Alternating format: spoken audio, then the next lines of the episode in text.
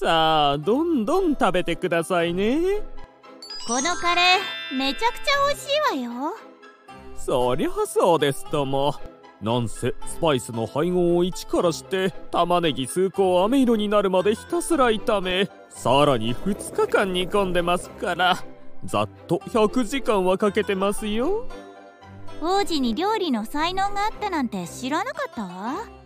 才能だなんてとんでもない時間と手間さえかければ誰だって美味しく作ることができるんですよ。もうお腹いっぱいだわ。いくらなんでも食べ過ぎですよ。だってカレーっていくらでも食べられちゃうもの。まあそれはわかりますけどいくらなんでも5杯も平らげるのは体に毒ですよ。大丈夫ですって。王子は心配性ねカレーといえばこんなミステリーがあるんですが。ご覧になりますか？腹ごなしにはちょうどいいわね。いいわ。見てあげましょう。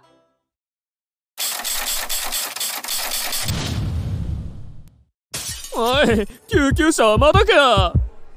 この子大丈夫な？誰かこのじいさんもう意識ないで。現場は夏祭り会場大勢の人間が原因不明の腹痛や嘔吐に見舞われ4人の死者が出た。当初は保健所が食中毒だと判断した。だが我々和歌山県警は被害者たちの吐砂物を検査することにしたんや。その結果生産の反応が出た。つまりこれはカレーに何者かが毒物を混入させた前代未聞の無差別殺傷事件や。ええせやけどなんでこんなことが？ほんまになんでうちが犯人みたいな目で見られなあかんねん？まあなあ。そらヒ素を使ってあんたを入院させて保険金を受け取ったりしたけど医者に協力させて診断書を書かせて。それがあかんのやろが。この女金のことになるとこれやからな。おいおいこれ。どう見ても真っ黒やんけヒ素を使った保険金詐欺。このマスミって女が似合うな。ではこの女の良さを徹底的に捜索しましょう。まだヒ素が残っとったらええんやがな。ヒ素は夫の検事の前職であるシロアリ駆除の際に用いたものを流用しとったみたいですからさすがにもう処分してるかもしれませんね。いい加減にせえや。お前らそんなにうちを犯人に仕立て上げたいんか。まあまあ奥さん落ち着いて。奥さんだって例の保険金詐欺の件で周りから疑われ続けるのも辛いでしょう。この捜査ではっきりと白だって近所の人にも認めてもらえるはずですよ。何もないのならね。何もないに決まってるやないの。刑事ありました。ヒ素です。事件に用いられたものとも一致します。なそんなわけない。うちが何の得にもならん殺しなんざするわけないやろ。話は書でたっぷりと聞いたる現時刻をもって林真澄を逮捕する。やめろや！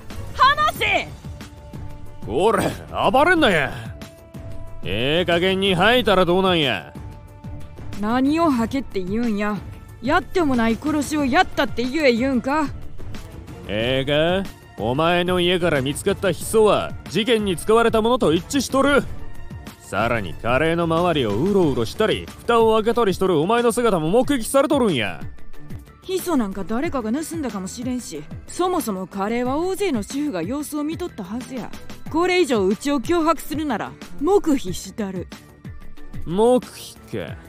ええ度胸やないけ警察なめとったらあかんぞこの殺人鬼め弁護士が言うには状況証拠しかなくうちが犯人やと決定づけるもんは何一つないそうや。にもかかわらずうちは一審で死刑判決が出された。せやから控訴。上告をした結果が今日出る。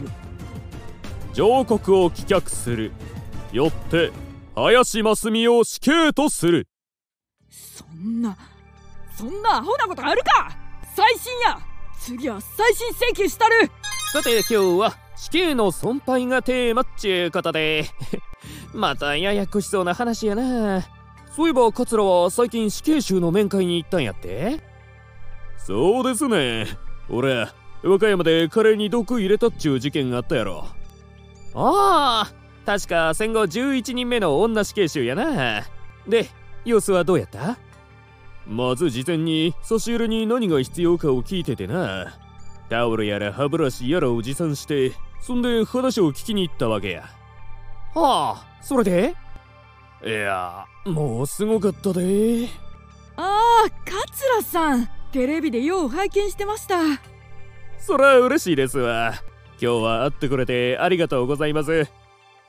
そんなそんな。こっちこそほんまにありがたいですわ。それからしばらく雑談をした後に確信に触れたんや。そしたらえらい形相でな。でな？ますみさん結局のところ犯人ですの。違います。絶対に違います桂さん。これだけはテレビでも言ってください。私は犯人じゃありません。ありゃもうすごかったわ。ねえますみが犯人やと思うか？いや俺もな。会うまではそうなんやろうと思ってたけども。実際に会うとわからんくなるな実際のところ状況証拠しかないからな。目撃証言も家の2階から見たもんやったりマスミがカレーの蓋を開けてたっちゅうのもヒ素が入ってへんもんやったり。実際他のやつがやったっちゅう可能性はないわけやないのかもな。俺には判断できんけど。いかがでしたか？平成最大のミステリーとも名高い事件なのですが。王子もしかしてはいいかがされましたか？空雪姫様。も持ったわねあ？何ですか？突然。だってあのカレーを食べてから吐き気がそれに腹痛も。それはただの食べ過ぎです